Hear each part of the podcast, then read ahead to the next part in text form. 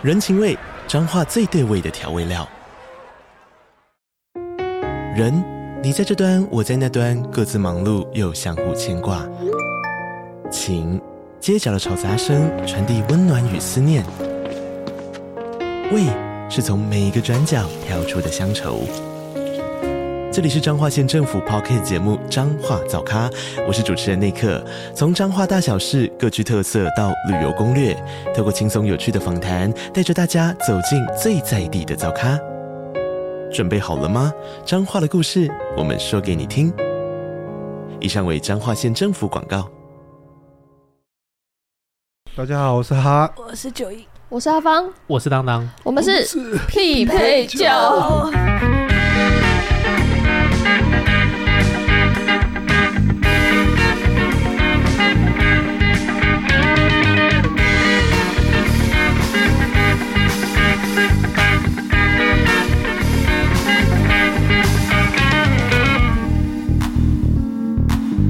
想问一下，我们今天是要聊中气不足的老人吗？没有，我们我们是在演那个有话说不出来，就是有话说不出来吗？你这被掐住脖子了吧？大家说不出来，还是中箭了，快死掉了，都可以，快没气了，就很像是快没气，遗言也讲不完了，你懂吗？你感觉不达意，你也感觉像在地板上在挣扎的老人家。言不达意是你讲出这句话来，然后那个意思。没有办法打中核心，基本上讲都没办法讲，遗言讲不完也是言不答应，遗言讲不完，下面遗言都出来了。吗？对啊，现在是我跟你说我的宝藏都在，然后就没了。阿公，你钱藏在哪里？阿公，你居然有宝藏。啊呃啊！就后来就挖到阿公的宝藏，都是那个年代不能贩售的 A 书。小话错了，哇，那也蛮珍贵的，很珍贵，在那个年代犯法的耶。你跟阿公有一箱哦，他那个年代的钱币好了，拿出来不知道能不能换，啊不不好说。你阿公那个年代就已经是新台币了吧？没有，以前有旧钞啊，你忘了吗？对啊，你不知道有很多阿公都会把钱藏在床底下。他们小时候还是有用过旧旧的钱的，有有有，对啊。你知道有那种阿公？因为我我出生就一直在用现在这个版本的。你是想表达什么？好年轻哦！你现在表达年纪，今天聊年纪这件事。你知道我们我们的听众通常也都是用现在的版本，没有任何共鸣吗？他们没有用过旧钱呐。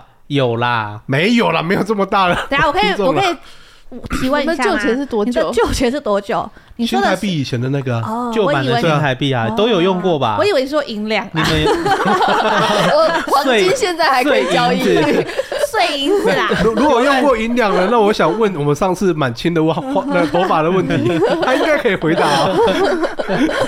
我们我在问的是铜钱的部分啊，铜钱部分，他现在都可以拿去练一练啊，练一练，可能对。应该有用过吧？金属应该，你说五帝钱吗？不是啦，我说旧的。你这个时代用五帝钱是拿去砸什么，还是戳什么？戳什么？以前绑在一起。以前比较大张的那个台币叫叫什么？银票。银票。从怀里拿一大张出来的支票，这样十万两支票，没错没错。他那个叫那叫新台币还是台币？就叫台币啊。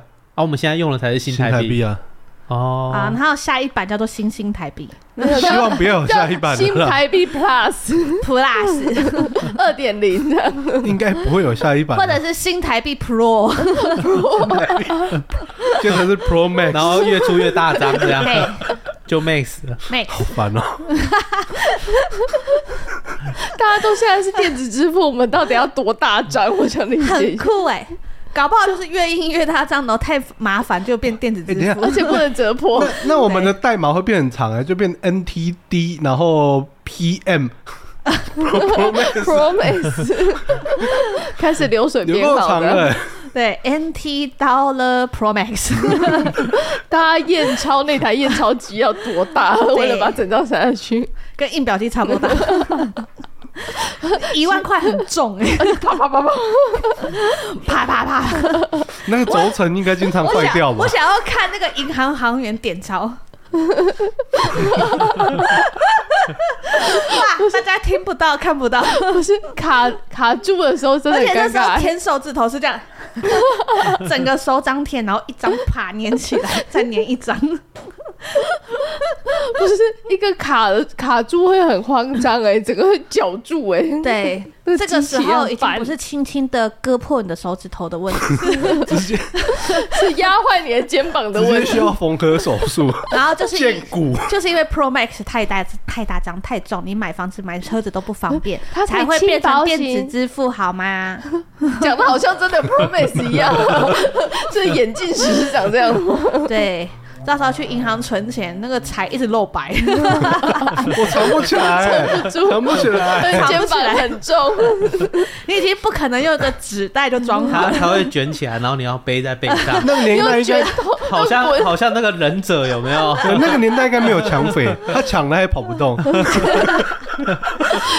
世界太平哎、那个卷轴很大一个很大滚的在你背上，啊，你私房钱也不能藏哎、你要藏哪里？因为折感觉就很耗体积，要用卷的、啊，就像画卷轴一样。一大张放在床你们有看那，个吗？大陆就是很常会有藏私房钱的影片，他很厉害，他连那个什么蛋啊、糖果啊、蛋卷啊，或者是门缝啊、门的里面啊，就是门的空心盒，就夹层里面都可以藏钱呢。还有那个饮料，对对对，可是饮料里面你想，蛋的钱变得那么大的时候，没得藏，你懂吗？他直接做成抱枕了，我真的觉得要呼吁一下，就是全世界的印钞，就是银行发行硬币的，嗯他们就印这么大张，就可以解决很多问题，比如说就不会有藏私房钱的问题，不会有抢劫的问题，然后甚至他们冲进银行要抢劫的时候，他们能带走的也不多。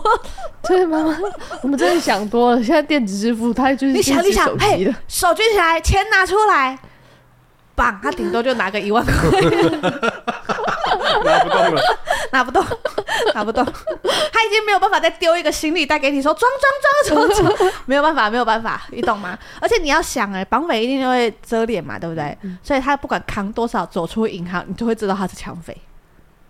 他已经太大了。因为太大了，不是因为遮脸的问题吗？对，不是，不是，不是，哦，当然就会有很多好处啊人。家就问说，为什么你要去上健，去为什么要去健身房扛那个重训只？是这样下车很危险呢、欸。干嘛会被绊倒吗？不是啊，就是你下车，然后你扛这么大捆的钱，你很容易刮到旁边的车子，就会有很多纠纷。你可以带小张的点下车。但他他还是很多问题的、啊。那张到底多大张？我想理解一下。因为它就是不容易破啊，所以势必有一定的磅数吧。等比放大，可能就这么厚一张，拍两公分。那那一叠可能真的不到一万块。对啊，而且你要想，它里面还要塞一些你知道防卫的一些特殊材质，势必有点重量。对，以后大家用鉴定的时候拿那个手电筒照。对，是不是？OK，了解要拿探照灯照。啊。我想理解一下，我们今天主题是聊钱币，不是聊这个，不是聊这个。虽然我不知道为什么聊这个，那我觉得你好像很乐意的。我很蛮喜欢这个话题的。，你喜欢那个它可以解决很多世界上的问题。真的哦，对啊世界和平就靠你了你就。没想过它会制造很多问题吗？不过你要想啊，你有它想过环保问题吗？对啊，你有想过树不够的问题吗？他不一定要用树做啊，你有想过一张纸一张破掉不好带去换吗？他搞不好用芭乐叶做呢，芭蕉叶啊，是吧？就是有可能的。你现在是在想到什么就是讲什么，是吗？是是是是是，我觉得蛮有可能的啊。你看玉不是米都可以用芭蕉做，叶的话，伪伪币的几率更高呀。那东西很好取得哎。不好说啊，又不好说了，以后搞不好就是限制芭芭芭蕉叶的种植，就像限制大麻一样。大以后家不能他就骗吃芭蕉，他就骗大家说，哎、那个芭蕉就是会上瘾哦。你有没有发现猴子为什么吃了一次香蕉之后就一直狂吃香蕉，就是因为它有上瘾的。然后最新的科学就什么认证什么的，然后就给它限制起来，只有银行可以种芭蕉。这个不代表本台的立场对。而且猴子其实没那么喜欢吃香蕉了。对猴子一定想说，如果我会讲话，我就出来屌你，你才喜欢吃香你蕉，就是香蕉控你，才香这个是蕉，种族歧视啊！对你才一定蕉。有香蕉这。就跟那原住民都骑山猪一样，种族歧视。你这句话讲出来才真的危险吧？猴子不一定会讲话，原住民都会。原住民超会飙山猪的，你们不知道？我没够，猴子刚刚可能不能反驳，原住民可能会。原住民跟原住民吵架还蛮有趣的，我觉得 他们还蛮会说话。好了，我们今天要聊什么呢？硬要把话题拉回来。我们今天是聊原住民吗？不是，我们今天是要聊会聊，会讲话的原住民对，我们今天要聊说为什么有话说不出来。那这跟原住民很会吵架有关系吗？我们刚刚就是反面教材，我们就什么都敢讲啊！你太勇敢了一点，我们太勇敢了一点。然后结论就是你不勇敢，你就什么都讲不出来。好，结案。多想结束这个话题。我要放音乐哦。没有啦，就是我们来聊一聊，就是站在一般讲不出口的人的立场，因为我觉得是这样子。像我们这种很敢讲的，我们就会不理解说啊，你们为什么不讲出口就好了？啊，干嘛不直接提就好了，嗯、对不对？依照我们的想法，我们的立场一定会觉得说，啊，这件事情不就是拿出来讲一下就可以结束的事情，为什么要搞得那么复杂？嗯，常常发生就是，比如说看到谁出去玩，之后你其实想跟上，对，但都只会说，哦，你们要出去哦。好好哦，好羡慕哦！哇哦，哇，好羡慕你们出去玩，好像很热闹，你们感情好像很好。可是其实他内心是想说，揪我，揪我，为什么揪我呢？然后结果好笑的来了，因为对方可能没 get 到，像我们这种，像我们这种单那个头脑有点简单的，一条路直通到我们那个嘴巴一张开，可能就通到地板的那一种，我们可能就没有 get 到他想要被揪这件事情。怎么不揪我呢？可是像我们这种嘴巴一张开就就会看到地板的那种，一根肠子通到底的，我们可能没有 get 到，我们就会觉得说哦，对啊，很好玩呢，还白痴落井下石在那边，对，好好玩哦，你应该要去，我下次还要跟他再去一次，真的很好玩，对啊，跟他们出去好好玩，我们可能就会白目讲这种白痴的话。可是我要讲的就是，你下次可以说，哎，好好玩哦，你下次可以揪我嘛，也 OK 啊。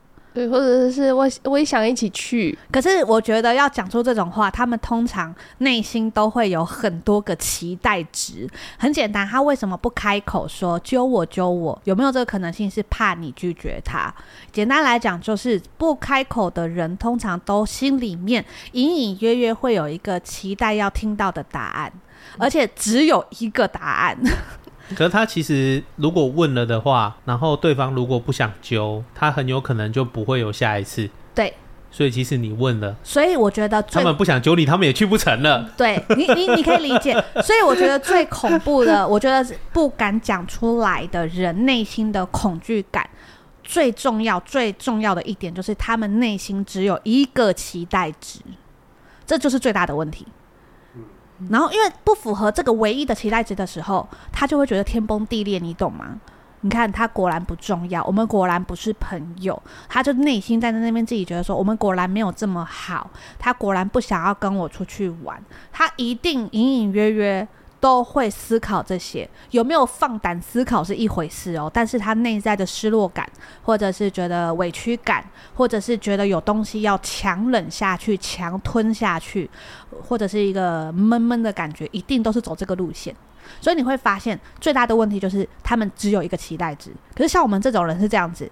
揪我，揪我，揪我！他说：“我才不要跟你去嘞，我们也 OK，没关系啊，我自己在隔壁棚。”对，就是我们内心的期待值有很多版本，我们可以接受，就是哎、欸，他愿意揪我们去，嗯，我们也可以接受他不想跟我们去，之后我们还可以死皮赖脸，然后我们也可以死皮赖这个答案，我们也可以死皮赖脸接受这个答案，然后甚至如果我们也可以接受，就是如果他不想跟我们去，OK，不要紧，我自己揪一团去，嗯。就是你会发现，像我们这种很敢讲的人，是因为我们内在的期待值很多个版本都是我们可以接受的，嗯、但是他们内心的期待值只有一个版本是他们可以接受的，其他全部都不行。所以你可以理解，就是我们为什么不会崩溃，我们为什么不会伤心，我们为什么没有那么多内心戏，就是因为我在我们内心里面可能有百分之八十都是我们可以接受的期待值，少部分二十是不能期待的。可能更少，可以理解吧？嗯，但是对于不敢讲的人、不敢提出来的人，他们内心有百分之九十九是不能接受的。你只可以讲出我想听的那个答案，就是好啊，那你要不要跟我们一起去啊？下次一起来哦。然后他就会，他就会开始给怪给怪，真的吗？我可以吗？好啊。那何必呢？为什么要演这一出呢？你懂我想要表达的吧？你演这一出到底是为了什么？就是不需要，真的不需要。好，所以呢？你会发现所有问题都在这边。好，接下来呢，我们来举一反三，应用在各个地方。如果套用在工作上，嗯，套用在工作上很简单。你今天在工作上出了错，然后你不想讲，甚至企图圆谎，或者是不想要寻求他人协助，也是一模一样的答案，就是因为你不想从他人嘴里听到那一趴以外的答案，因为你自己很清楚知道，你有九十九趴会听到你不想听的答案呢。这比例已经接近一百趴了，你知道吗？你有九十九趴会听到你不想听的东西，所以他们就会选择不讲。我今天犯错了，然后我不想听到别人说我有错，我不想听到别人觉得我有污点。我不想要听到别人提到这件任何一件关于这件事情，指责我，或者是指责我，或者给我意见。对，我想听的就是啊，我们可以理解你现在的状况，就是会做这件事，没关系，没关系。可是有关系。对啊，你憋越久，这件事就越不可能发生，因为你给别人造成的困扰越多啊。对啊。也就是说，如果你一开始在认错还没有造成他人困扰之前，先认错，先把事情讲开，好，那至少别人在处理这件事情上面是以理解的心情协助你去处理，对吧？好，可是如果你拖得越久，时间越长，已经造成他人困扰，讲难听一点，积怨已久的时候，你那个时候讲什么都不对了耶，你只能越来越盯在那个地方，让自己骑虎难下。搞得自己就是里外不是人这样子，然后你就越讲不出口，因为那个九十九趴已经无限膨胀到不知道去哪里了，你知道吗？对，你只会越听越难听，那个九十九趴会变得很难听，没错。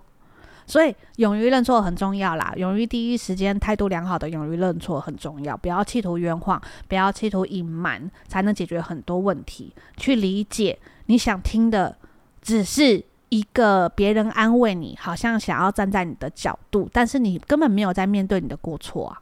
我自己是这样克服的啊，我觉得很多像做错事情这件事，一定会就是怕被骂，干嘛不想讲。嗯，可是你这时候只要想想，这件事摆到越后面，你只会觉得这件事越来越麻烦而已。那不如现在讲了，你就帮自己省下后面这么多麻烦了。我我是典型的长痛不如短痛类型。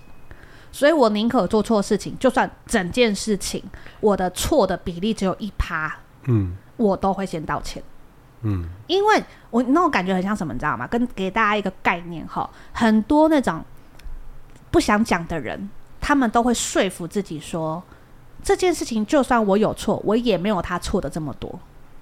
你懂吗？在工作上或者是感情面都是这件事，就算我没有做好，但是他怎么样怎么样怎么样怎么样，他硬要去盘点这件事情，对方错的比他还多，嗯，这就是最大的问题。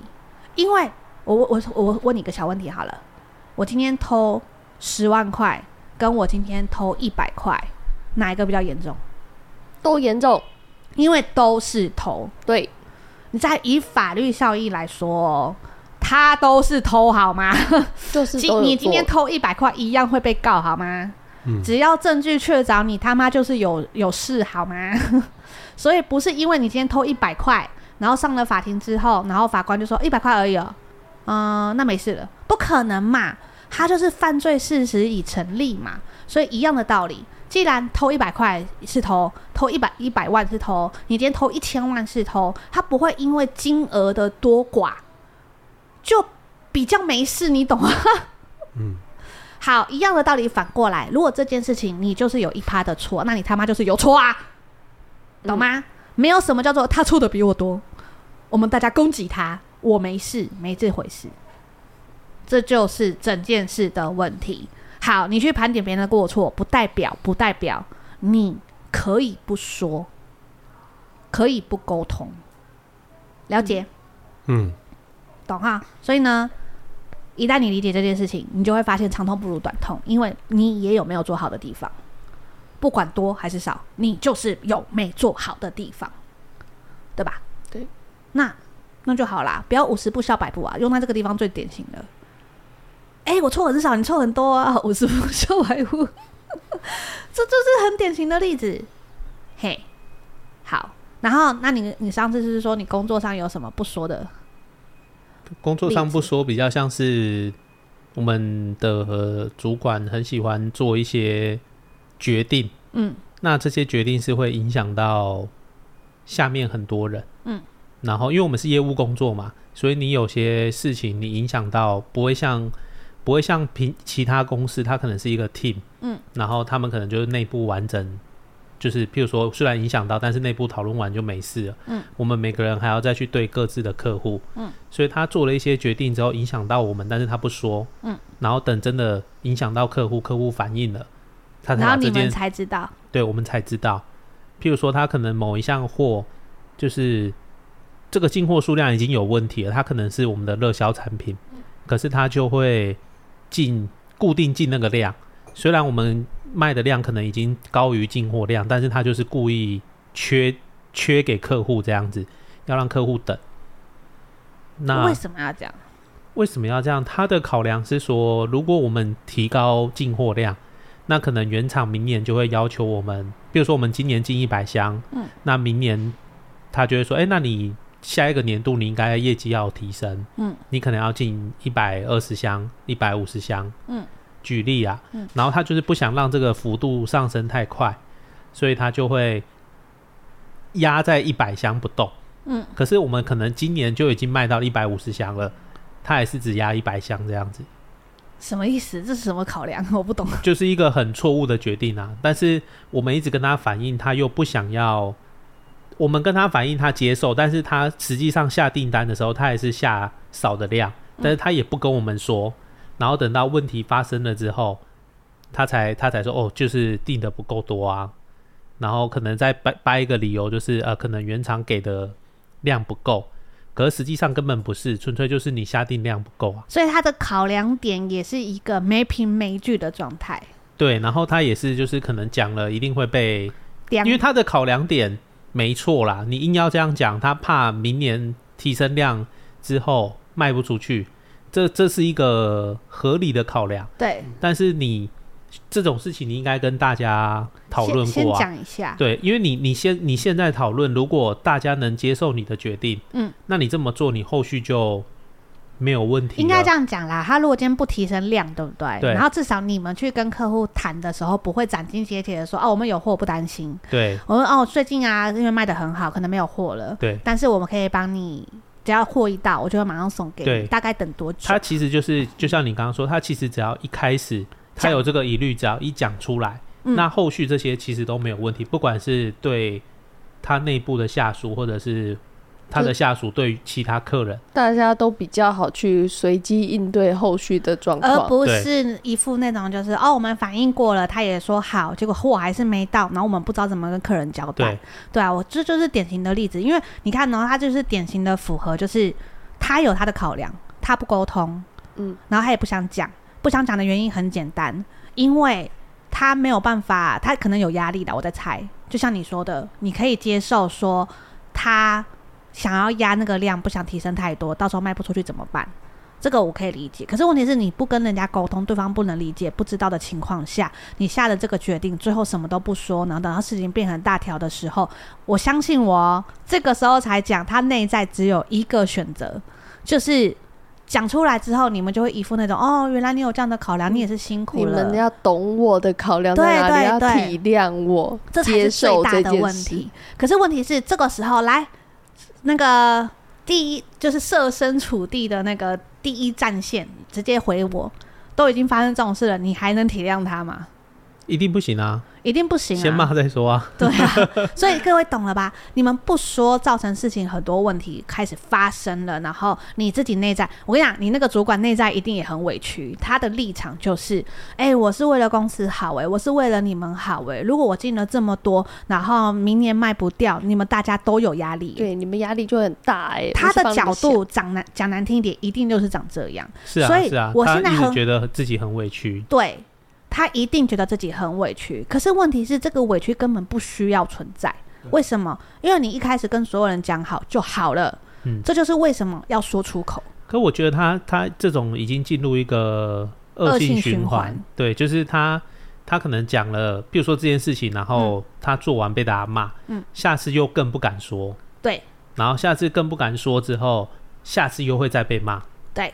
然后就是一直这样巡回，对啊，对，然后大家就会骂完他之后，就会跟他讲：“你下次要讲啊。”可是他反而因为被骂之后，因为他又知道更不敢讲。因，为他知道做这件事情会被骂，可是实际上他没有发现问题点是在于他不说才被骂，他会以为是因为做了这个决定被骂，对，对。就是自己内心又想了很多，补了很多不可是必要的。其实整整件事情都是你一开始把你的需求提出来，嗯，好，那他一开始为什么不提？我跟你讲，还是老问题，就是他的内在只有一个选择，就是他认为九十九趴你们不会同意。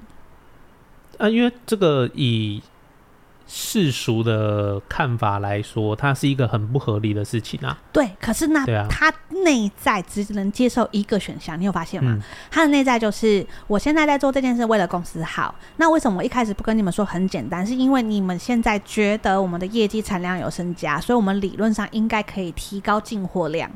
可是他可能在这行做很久，他会觉得说，可是不是每年都在过年的，他有可能有高有低。所以他就会觉得说，我跟你们聊这些，我们没有办法达到共识，而且你们这群人百分之九十九绝对不会同意我的立场。那我们干脆先不要讲，因为他想要的答案就是我提出来之后，你们所有人我马上跟你说，哦，你这么替我们着想哦，你真的是一个很棒的主管呢，我们可以理解，只要你说的我们都接受。你们就是不可能说这种话，啊、所以他很清楚知道他心里面内在想要的答案跟他的要的那个结果是不可能会出现的，那他选择不讲。这就是最大的问题，才会导致都不讲，发生问题，然后事情闹得很大，闹得很大之后，最后才讲，最后才讲，是因为他觉得他很委屈。这个时候，某个层面是拿出来亲了你们的时候，结果好笑的来了，全世界因为被找麻烦找得太多了，没有人这个时候有任何同情心，愿意被勒索。所以为什么不讲会出现很多问题，我都可以理解啦。我可以理解不讲的理由，我可以理理解你没有勇气说，我也可以理解就是你的眼界可能让你只有一个能接受的选择。我觉得很多人也会是内心开始预设了很多对话，最后叫做我不想讲，因为我觉得很麻烦。对，因为后续一定会他跟我讲什么什么什么什么。可是我觉得他们预设太多了，因为你永远都不会知道会发生什么事。因为像比如说我大学的时候有一个朋友，他就非常喜欢预设我这个人的立场。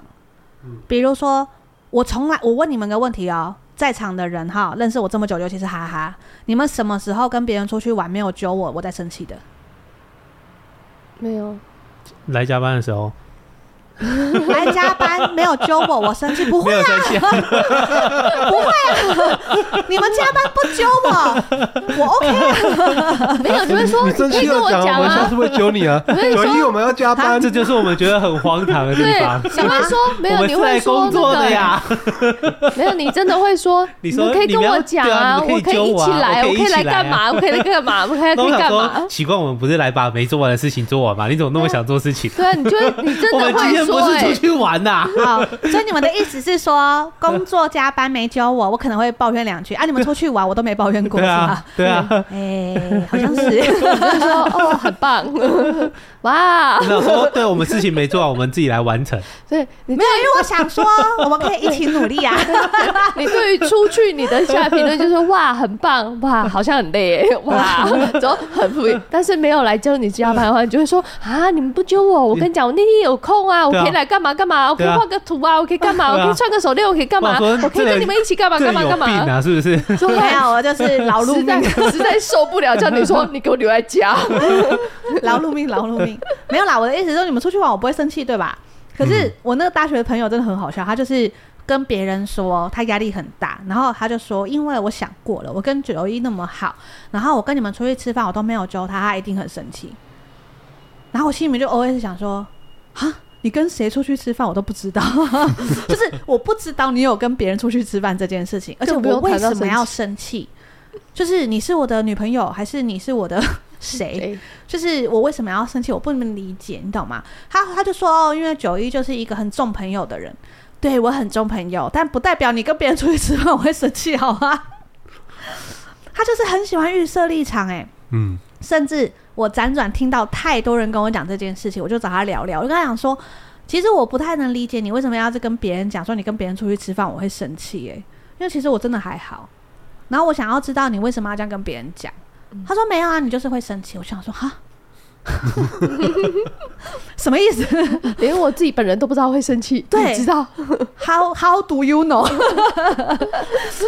是我本人都不晓得的情绪，而且重点是我不知道你出去，我哪来的情绪可言？嗯，你懂我前面都不知道，更不用讲到生气这一块。对对对对对，你说如果我知道，然后你在猜测我的情绪，这个还合理吗？我连你跟谁出去吃饭，还有那个谁是谁，做了什么，吃啥，吃啥我都不知道。简单一点就是我不在乎你什么时候出去吃东西啊。对啊，而且我的立场很简单，就是我也有你这个朋友，你不认识的朋友嘛，对不对？嗯、我跟他们出去吃饭的时候，我都没有觉得我对不起你，所以那为什么你要觉得你对不起我？你当下有没有反？你应该要问他有没有觉得你对不起他。没有，我那时候是问他说，因为我跟他分享说，我也有很多不同圈子的朋友，我跟他们出去吃饭，然后你又不认识他们，这个不是很正常的事情。他就生气了，对，他就生气了，他就生气了，他就生气了，因为他内心，你知道为什么他会要做这件事情吗？因为他的内心一直觉得只有一个可以接受的答案，就是九一跟我最好，而且你只有他这个朋友，我只有这个朋友，嗯，所以他生气了。但是他就后来告诉我说，他忍我很久了，但是他又不讲出是什么事情。然后我到很好奇、很好奇、很好奇，就是我们已经快决裂的时候，我才辗转从别人那边听到，就是大概是什么原因。只是因为他觉得我应该只有他这个朋友。嗯，我怎么可以跟别人好？哇塞！他的内心只能接受一个答案，就是女生吗？女生，女生，九一跟我最好这样子。哇塞，九一你。被人家认定你没有朋友成这样啊？对啊，这么严重啊？他怎么可以有朋友？所以你有没有发现，很多讲不出口或者会闹脾气、言不达意，都是因为他们内心只有一个可能不是那么健康的情境，希望它可以发生。他百分之两百，我跟你讲，讲不出口的人百分之两百哦，好，都知道这个念头不健康。嗯、很健康的话，你就会讲了吧？对。好，再举另外一个例子。你知道，像比如说，我碰到很多妈妈会用明示暗示，或者是讲讲故事的方式包装给我听，希望我站在他们那个地方。但是我每次都可以把他们拆开。比如说，他就会讲说什么啊，我老公啊，就是硬要带我去哪里哪里，然后要我出钱啊之类的。可是我觉得那是 social，为什么是要我出钱？嗯，然后我心里面就偶尔想说啊，其实你从头到尾就只是要他出钱而已，你就会去了吧？那你讲那么多，你讲什么 social，对不对？嗯、你讲什么他疼不疼你这个问题，你不觉得很好笑吗？其实就是拿出来讨论呐。而且你为什么要先预设你一定要得 social？对啊，你也可以就是笑着点头，就在自己世界里面啊。啊 如果你们做自己啊，你们今天要去度假村，你们今天要去露营，你们今天要出国，对不对？你们可以不用跟着这些人走啊。嗯你们可以两人世界去啊？为什么是以 social 为前提，然后觉得他不帮你出钱，然后就是一个很，你这个逻辑在哪里？我不懂。他帮你出钱跟 social 不 social 是两码子事情哎、欸。嗯。所以你其实从头到尾是要咬着说，哦，你要我 social 哦，那你要帮我出钱，这才是你最终的目的吧？那你为什么要包装的这么漂亮？其实讲就好啦。像我就是就是脸皮厚到一个不行的人，泡面叫我去哪里，我就说哈，那要花多少钱？那我看看我钱够不够，嗯，这样就好了嘛，嗯，啊，去那边可能压力会有点大，我 我压力可能会有点大，或者是哎、欸，去那边我先必须凭良心说，对我来说会画比较大笔，嗯，我能不能好好享受是一回事哦。然后这个时候泡面就会说，那我如果赞助你多少呢？我说，哎、欸，那可以考虑考虑哦，嗯、那就好了嘛，是不是拿出来讨论嘛？甚至有的时候脸皮厚一点嘛，泡面也会跟我说，这餐老婆请吗？我就会说好啊，他旁边就会超开心，就是讲嘛，嗯，讲嘛就好啦。而且预设太多，就是想法什么的。他刚刚其实同时他也在预设说，他要把自己的人设设定为一个很贤妻良母，或者是一个、啊、我是一个不会说这种话的人，很温柔的老婆，会陪在旁边陪着你一起跟别人笑啊，或者是聊天的那种人设。对，你就把自己先定义的压力很大，之后再说我还要付钱，我还把自己打就是塑造成这样的形象，站在你旁边，跟着就是对着你朋友，然后你有没有发现，就林黛玉就出现了，嗯，就可以得奥斯卡那种最佳悲剧女女主角，而且是内心戏的那一种。我怎么那么辛苦？我这么辛苦，他他一他要我去陪他 social，他还不帮我出钱，他不知道这样对我来说压力会很大吗？钱也压力大，之后他在别人面前如果讲不好怎么办？我压力也很大。对。然后这样一点都不好玩，他还硬要我去，别人会不会觉得我怎么样？然后到时候他就丢下我，然后丢下我一个人在旁边去应付其他人，我就会觉得他一点都不没有把心思放在我身上。这段婚姻只有我在付出，只有我在努力，我们还有继续下去的必要吗？分手，分手，离婚辛苦了，然后我好委屈。然后另外一半的表情就是，我只不过揪你去露营。从头到尾只有我只问了一句话，后面内心是超离了，离定了，离了。之后再说，你们你都不懂我，你不爱我，我好委屈。然后男生的角度就是，我只是揪你去露营啊，但你委为什么这么委屈？你怎么了？这样你不喜欢。然后这个时候，男生就会说：“奇怪，我揪你露营，你也要难过？那算了啦，以后就什么都不要讲好了。你果然不爱我，你连沟通都不愿意。男生一定会觉得，原来你不喜欢露营呢。错喊的，那不要出门好了。下次就问你说要不要在室内就看电，就是室内在家看电影。哎，这个时候呢，内心戏很多，或者是永远心里面只有一个可接受答案的人，会觉得说：你看，他果然是了无新意。对他，他现在连安排行程出去走走，他 都不愿意。” 之后又生气，然后就在那边生闷气，然后就觉得说，这段婚姻只有我在付出，只有我在努力，我们还需不需要走下去？果然中间没有爱了，果然中间没有爱了。他对我已经不如谈恋爱的时候上心了。果然生了孩子，有了家庭，一起在家里进入婚姻，婚姻就是恋爱的坟墓。这句话果然是真的。哎，以前啊脑袋进水，现在从我的眼睛流出来。我我听这故事，我都会想到说，不是经常会抱怨说什么？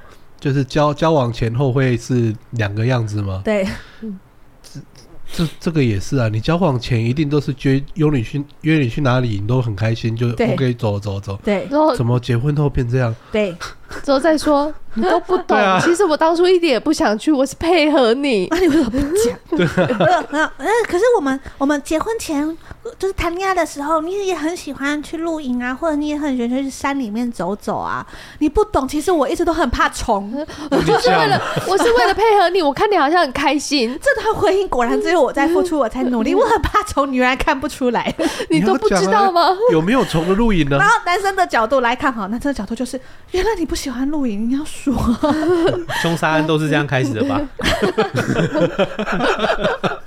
什么什么被捅几刀都这样开始的？忍无可忍，无需再忍。然后这个时候男生就说：“好，那我们就不要出去露营就好，那不然我们去看电影，了无新意。你以前是会安排行程的，你以前都会带我去这边吃这个吃那个，你以前很浪漫的，你现在都只会看电影。电影有这么好看吗？” 这段婚姻果然是我在付出，我在努力。我看不到你爱我，看不到你爱我。然后这个男生就会觉得说：“我只是揪你去看电影，就是你不喜欢户外，我带你去户室内的，你也不喜欢，你不行。嗯，OK。然后这个时候男生可能就会说：好，那不然我们找朋友去唱唱歌，吃吃饭。”你果然不喜欢跟我两个人在一起。你果然不喜欢两个人在一起，永远都要有朋友，一直都要。你是跟我没有办法聊天了吗？一定要中间有第三个人、第四个人，你才有办法跟我相处吗？对，果然就只有这样。我他妈雷鬼的，当当等下就要拿到了。这个时候就会有那种类似，比如说。啊，你以前都会安排两人的行程给我惊喜，比如说带我去看那个萤火虫，然后告诉我天上的星星你要。你不是怕虫吗？你不是怕虫？你不懂，只要跟你在一起，我都可以接受。你不是说很勉强吗？我就讲讲你就信了。男生就会觉得说，所以你骗我。男生一定会有一种就是。你你有没有看过那个宇宙宇宙背景图？有一只猫瞪大眼睛的那个图，奇怪的知识就是就会有一种就是嗡，就是哎、欸，我在平行世界吧？上一秒跟下一秒，通常都不会有好结局吧？可是很多人就是这样，因为他们内在的喜欢，就他们都是当下可以接受的那个答案，他要听到，你懂吗？这个时候你就抱抱我就行了。你看，你有发现吗？你就是哄我嘛。问题是真的出这种状况，一抱就不要碰我。对对对对对对对对，因为他得到了。我叫你不要碰我，你就真不碰我。没有他的，你们听哦，这个心目中想要的答案，它是会一直进化的。我得到了拥抱，接下来我要推开你。然后呢，我心目中可以接受的唯一答案就是你还得再拥抱我，不管我怎么推开你，你都要拥抱我。这就是他们唯一想要的剧本。正解，他们正解，他们要的剧本。在这里呼吁大家，这个凶杀案通常都是这样开始的，拜托不要。所以把家里的刀子都先收起来。所以你有没有发现，它就是一个剧本？他的剧本就是一定只能这样子演，只要你脱离他的剧本，这个到最后就是你打我啊，怎么？这种剧本就是你打我啊，我谅你不敢，你这个打下去之后，他就会说你果然不爱我，家暴。我跟你讲，这种东西是这样子，他没有发现他有多欠打，他只觉得你居然脱稿演出是你的问题，我很委屈。这个。感情果然只有我在付出，我在努力。当初脑袋进水，现在变成我的泪。对。果然当初就是不应该嫁给你，我当初是被什么蒙蔽了我的双眼？你这么烂的男人，我为什么还要跟你在一起？你看吧，我推开你，你应该会在报警我啊，你为什么没有呢？这就是你唯一的症结，你为什么不做呢？不明显吗？看不懂吗？没有办法观察到吗？还需要我说吗？还需要我说明是吗？这段副关情 果然只有我在观察，我在努力。你看，我都可以很了解你，看你会觉得很烦。而且讲难听一点，这就是他们的内心戏哦。我每次在做灵魂连接的时候，我就会被这种。对话排山倒海的涌过来，排山倒海的涌过来。我们去做一个那个纸做的那个啊，是就是日剧日本的综艺节目，不是拿出来就打人家 头散吗？哦、说到说到这一点，还有很多可以举一反三的哈。比如说呢，像有一些妈妈可能觉得她的钱要省下来给小孩子用，然后所以看到另外一半去买了自己的耳机，然后或者是买车子上的一个。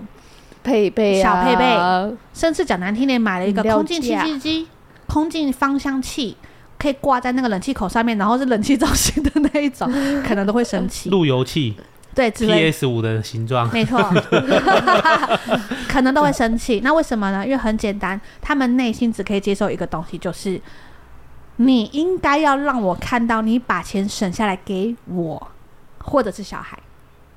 而不应该花在你身上。我们真的去做一个慈善啊！对，下次有那种人，这 种你就拿着敲他。对，我也这么觉得。你就是拿一个假刀算了，我切腹，我切腹，这就是最大的问题，你懂吗？这就是在我眼里，我我讲的很实际哈。如果听众你是这样子的人呢，请不要急着关掉这个 podcast，等我念完。来不及，来不及，关掉。等我关掉。在上一趴那边说，我在这等我念完。讲完最难听的这句话之后，你再关掉。你要恼羞，等我讲完好不好？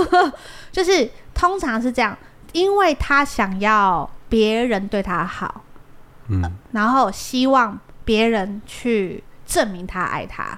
可是其实是这样，你应该要理解，正常是钱是他赚的，他花在自己身上。财运才会正向循环，它是有一个比例问题的，而不是他今天赚了五六万，然后五万块花在你身上，一万块花在小孩身上，他吸空气就会饱吗？嗯。男生还或者是女生，反正我觉得夫妻之间的心灵祥和也很重要。如果他今天买一点小东西，他可以爽一个月，很划算，好吗？那今天买个小礼物给你，可以让你爽一个月，也可以很划算的。然后，如果你了解这是财运正向循环的话，你就不会只有一个剧本。所以很多夫妻都会说，很多妈妈，我我暂时暂时听到的是妈妈，因为可能男生不会跟我抱怨这个，所以我今天先从男妈妈开始讲起。很多妈妈会告诉我说，他们的老公可能会去买游戏，买什么，然后可能花在车子上面，他会觉得很不能理解，他会觉得很没有安全感，他会觉得说，你怎么没有花在我身上？你怎么没有花在小孩子身上？可是。换换句话说，你就只有这个剧本嘛？没有别的剧本嘛？没有一个剧本是，其实你是一个很理解老公有压力需求需要排解的人，嗯，所以他花一点点小钱可以排解这个压力，你应该要很支持。怎么没有这个剧本呢？怎么会是？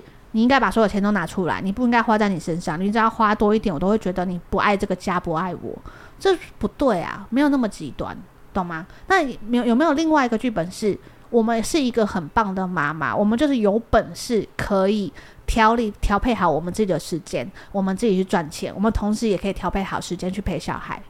所以今天我也不用管老公花什么钱，反正我有钱就好。嗯，有没有这个剧本？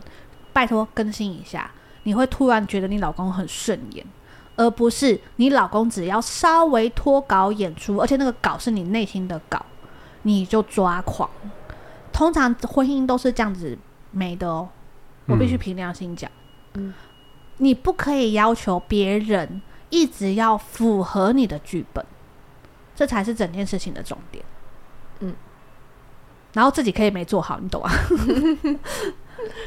自己照着男生的剧本，一定会觉得说，我现在抱他，他应该就会好一点的。照着男，照着男生的剧本，一定就是我只是约你去录影啊，你从头到尾没有照着剧本演啊，我以为你会很开心，或者是你只要拒绝我，或者就是同意这件事情，我们剧本就结束了。对啊，从头脱稿演出。对，所以大家懂了吧？不要再演这些奇怪的小东西了。咱们就是，但但是说清楚，说说讲白一点，这不一定真的都是女生发生，也会有男生，也会有男生的问题。只是我们用刚刚是用女生的角度在切这件事情，我们尽可能举一反三的，希望大家可以理解。对，有些也会发生在男生身上。可是男生的是这样子，通常男生，我先讲一下，男生通常不讲的原因很简单。嗯，哦，完了，怎么办？他等下要生气了，不知道。他等一下又有新剧本了。对，然后通常是这样子，完了不知道。好，那先这样，以不以不变应万变，所以我先不动。你知道男生 男生的思考逻辑，这个是很酷。通常我在做灵魂连接，只要碰到男生不沟通，对不对？都是因为他们不知道怎么办。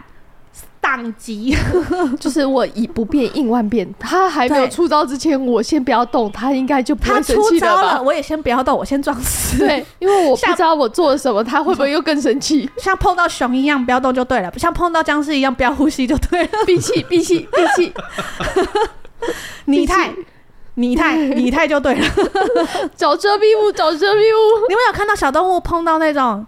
那个食物链高点的动物的时候，就先不动就对了。方式 对，假装你看不到我。对，所以你们知道，我每次连结的时候都是这样子，我都会告诉他们说，大部分的男生都是以不被猎杀、不死亡为前提，在思考的。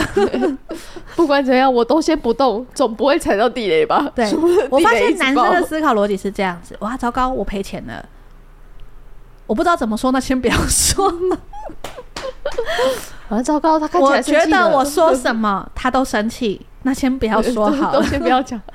男生不会觉得把问题提出来这件事情有什么问题，男生通常都是一个判断，就是我把问题提出来，我死定了，那就先不要说。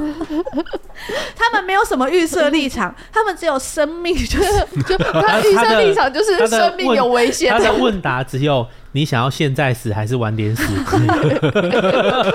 那晚点死啊！我是说真的，因为其实我跟泡面刚在一起的时候，泡面那时候追我的时候，他告诉我说：“啊，我最喜欢你，就是你不会。”让人想要置他于死地，很好沟通。泡面是这样讲啊，嗯、他说我是一个非常好沟通的人，就是我会愿意跟他讨论。可是当他真的碰到很大的问题的时候，他也是选择不讲，因为以前的女生造成他的那个内心创伤太重了，所以只要一发生问题，他的那个创伤症候群就会发作。你想要现在死还是晚点死？他的选项跳出来了，对，泡面的那个 PTSD 就会发作，他就会觉得说，我往常的过往就是我死定了，所以我就先不要讲。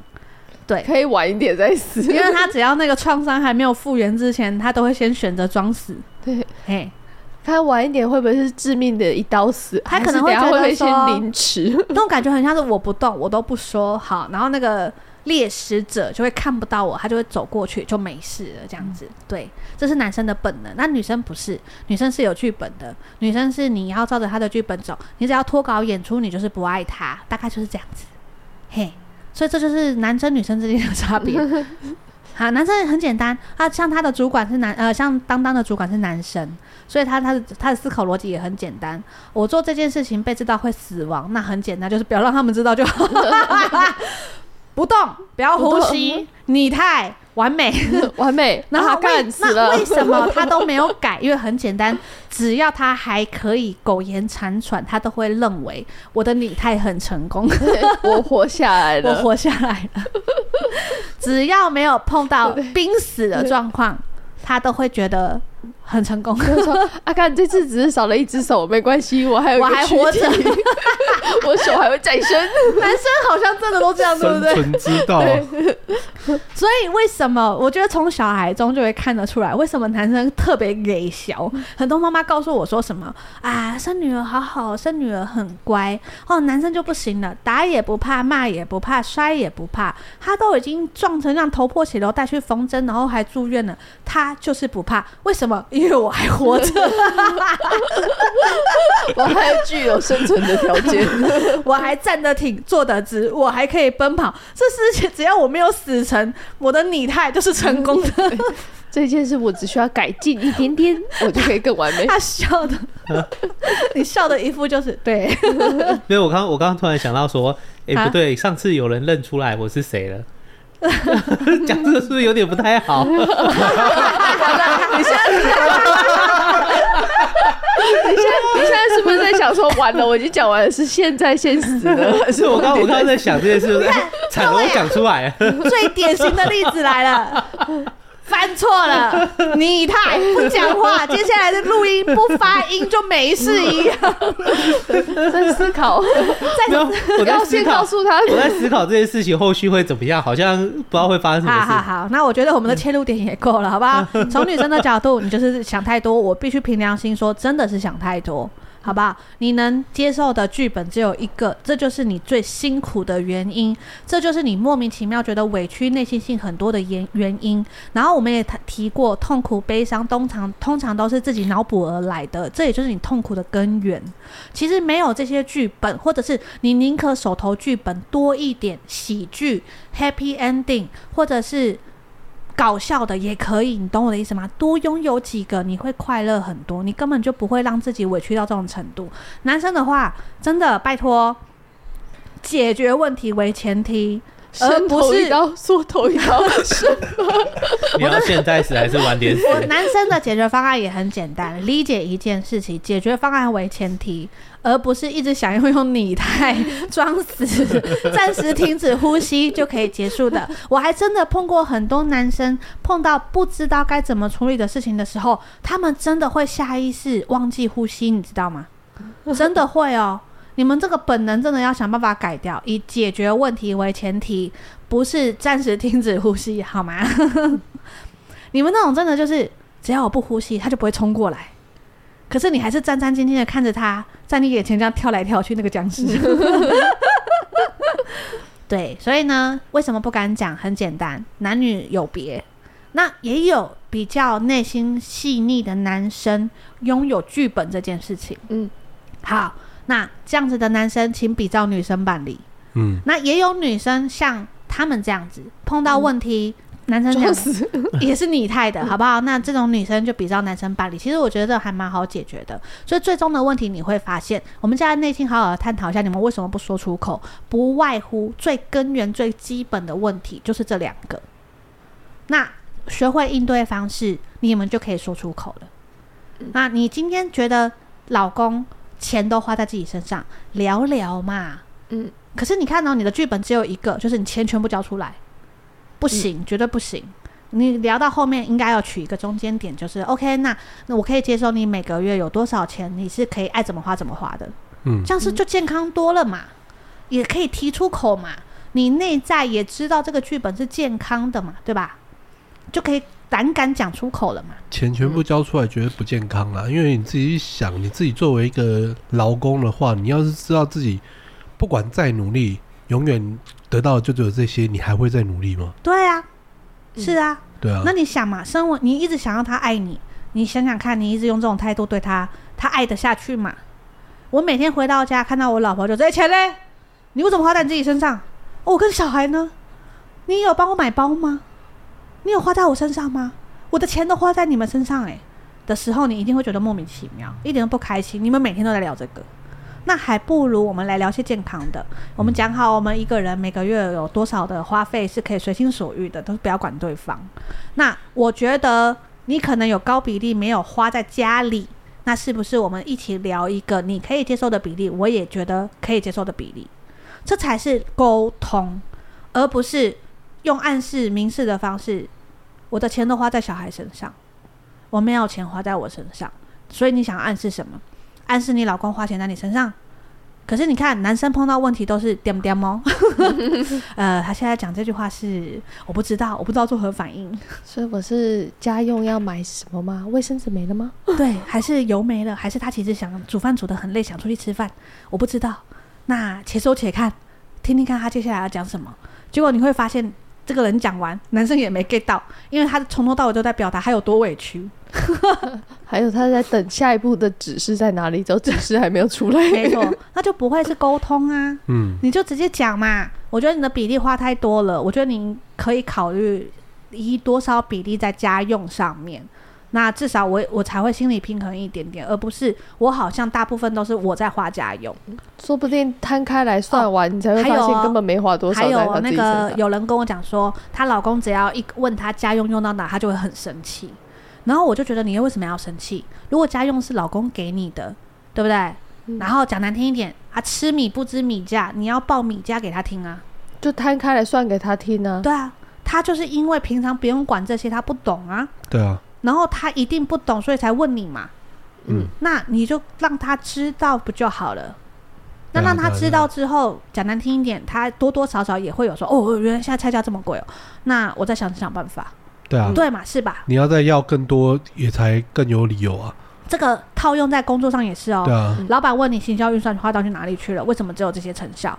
告诉老板现在是行销预算多少钱？现在 KOL 多少钱？所以以后我们有没有需要提高行销预算？嗯，而不是老板问你，哎，行销预算怎么花掉了？怎么都没有了？然后你就一副那种就是怎样？你现在是嫌我乱花钱是吗？嗯，你现在是在质疑我是吗？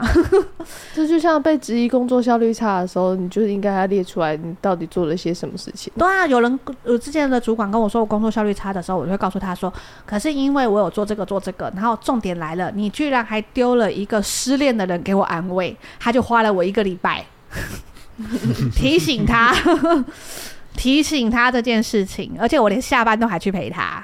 嗯、我说，如那不然瞧一下嘛，以后有这种人你自己处理，不要丢给我。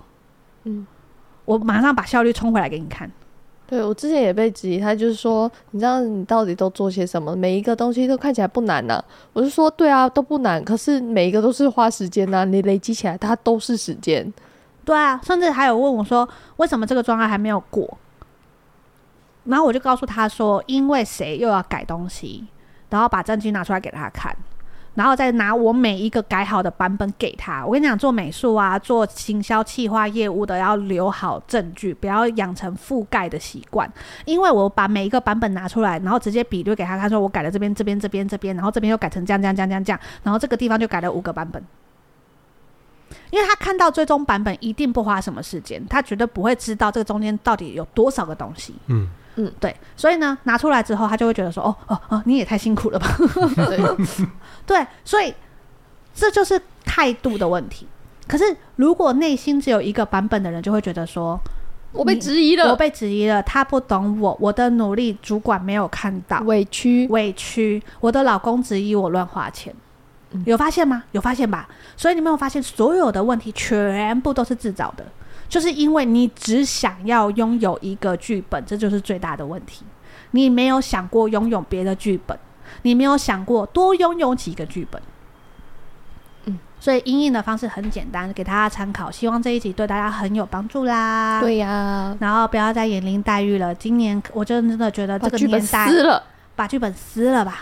嗯，这种轰轰烈烈的呢，有点心痛的，不叫做爱，好不好？虐虐的剧情那个叫做丢了，轰轰烈烈到最后只有刀伤而已。对啊，只有凶杀案。而且真的不要用这种方式去考验别人对你的爱。这现实生活里面是越是用这种方式去测试爱，爱会被磨损的越严重。我目前真的没有看过磨到后面哦，他们是幸福的。嗯，如果有的话，拜托来找我，告诉我你们有多幸福。基本上我看你们眼神我就会知道。好不好？然后呢祝福大家然后我们大家都当一个简简单单可以好好沟通的人这期希望对你们有帮助我们下次见拜拜。拜